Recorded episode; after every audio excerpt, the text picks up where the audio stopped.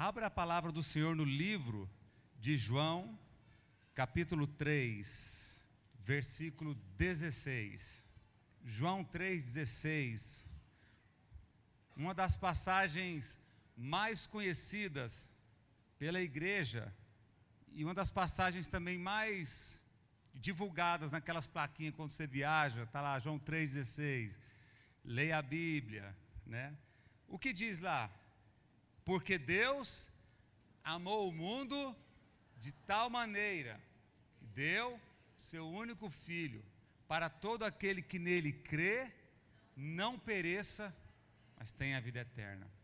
Complementando, complementando o que a professora Giovana falou aqui nessa peça, nós podemos ver ali o plano da salvação, né, o código da vida eu quero explanar nesse, nesses minutinhos que eu tenho sobre esta passagem que foi registrado no livro de João, no capítulo 3, versículo 16. Palavras do Senhor Jesus. O que ele diz? Porque Deus amou o mundo de tal maneira que deu o seu filho unigênito para que todo o que nele crer não pereça, mas tenha a vida eterna. Por que, que o Senhor Jesus chegou até este momento a falar isto aqui? Porque, como diz em Gênesis, a terra um dia estava sem forma e vazia. O nosso planeta Terra um dia se tornou sem forma e vazio. E é assim a vida de muitas pessoas hoje em dia, sem forma e vazia. Como que está a situação hoje? Hoje virou, hoje uma enfermidade, uma doença que está muito comum entre nós: depressão, doenças psicossomáticas, pessoas que todos os dias estão tentando tirar a sua própria vida, se cortam, tristezas, vícios, pessoas que se trancam dentro de um quarto, na frente de um computador ou de um celular e faz daquele momento o seu mundo.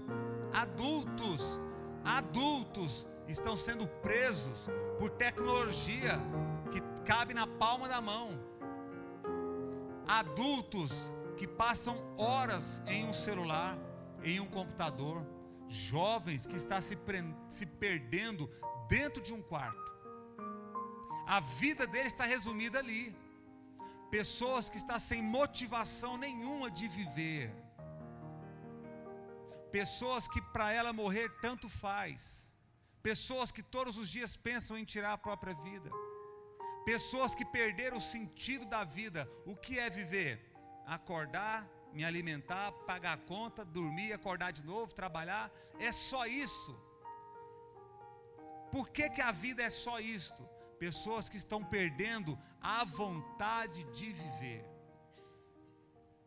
O mundo, quando foi criado lá em Gênesis, antes de ser criado, a Bíblia fala que ele estava sem forma e vazia, e havia trevas na face do abismo.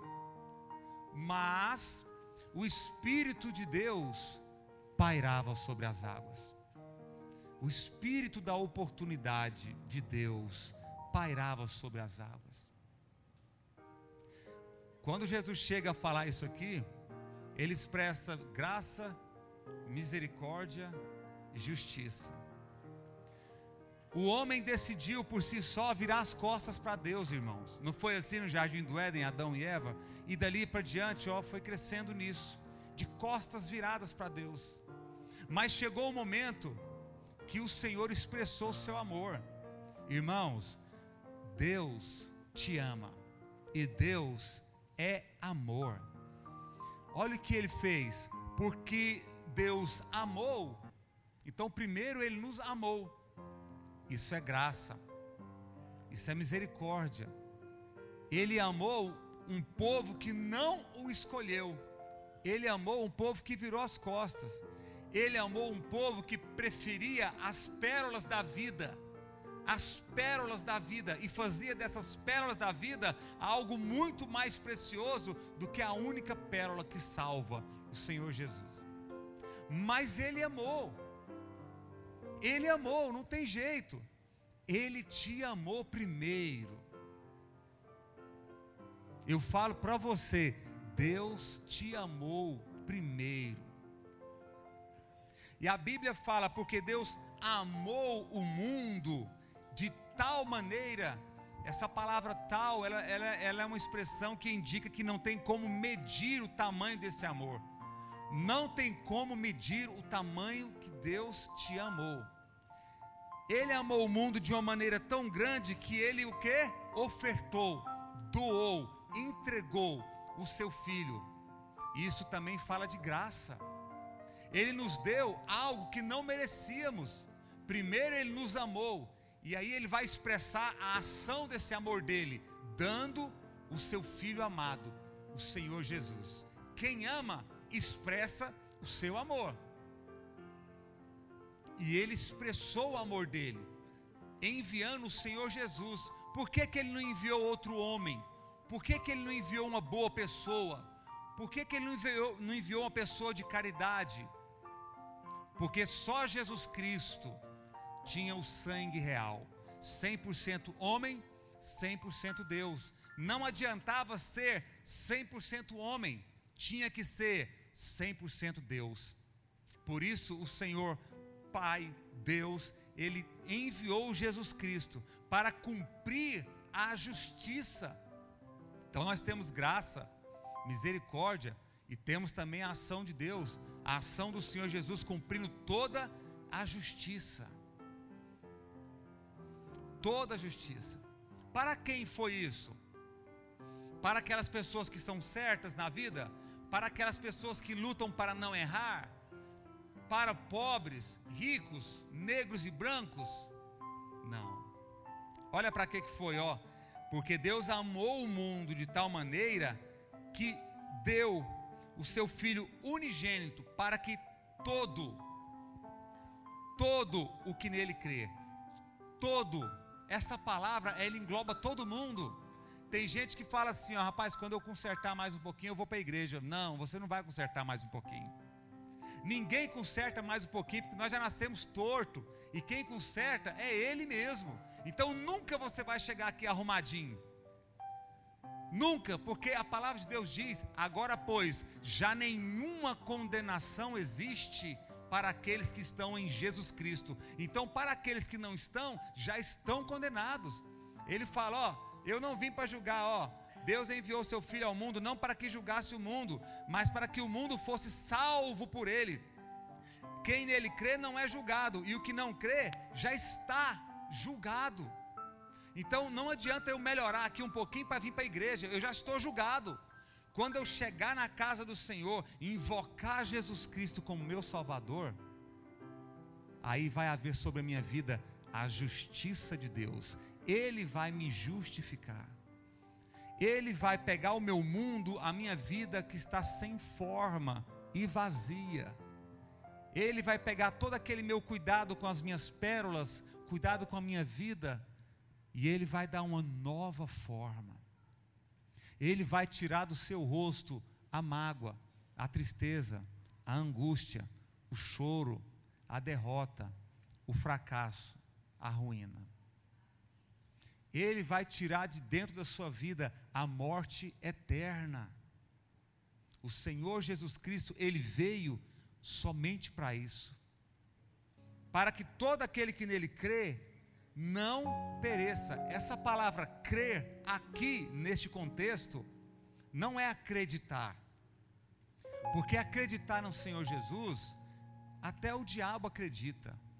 Irmãos, essa palavra crer no original é sentido contínuo. Um sentido contínuo. Eu não estou convidando você aqui para acreditar em Deus. Quem acredita em Deus aqui? Diga amém. Eu estou te convidando para deixar Ele entrar na sua vida e Ele transformar toda a sua vida. Eu falo para você, os pais aqui do Cia Crônicas, eu falo para você, visitante, agora direto. O Senhor tem um projeto de vida para você. Você não veio aqui por acaso. Este momento foi um encontro marcado no mundo espiritual para você e Deus. Talvez tudo o que aconteceu aqui até agora foi somente para o Senhor alcançar o seu coração e te convencer de que Ele te amou de uma maneira tão grande que deu o filho dele para você, para você dar o seu coração para Ele, e Ele fazer morada dentro de você agora, e colocar forma na sua vida, e te dar alegria, te dar prazer em acordar todos os dias, te prosperar, ser o seu provedor, ser o seu dono, ser o seu criador e senhor. Olha o que ele diz aqui, ó para que todo aquele que nele crê, que continua crendo de forma contínua, que anda comigo, não pereça, mas tenha a vida eterna. Esse perecer aqui, ó, é a morte eterna, é o isolamento total do Senhor, é o isolamento dele. Mas ele fala que para que todo aquele que nele crê não se isole de mim, mas une-se a mim eternamente. Eternamente. Eternamente. E eu quero reforçar aqui hoje o que a Mariana falou aqui nas peças de teatro, nesta peça de teatro. Eu quero falar com você que veio aqui hoje saiu de casa para ver uma apresentação, saiu de casa para ver um culto, saiu de casa para vir na igreja. Eu quero falar com você que o Espírito Santo de Deus te trouxe aqui nesta noite. Você deseja convidar o Senhor Jesus para entrar no seu coração nesta noite? Se você desejar, Sai do seu lugar e vem até aqui, que eu vou orar com você.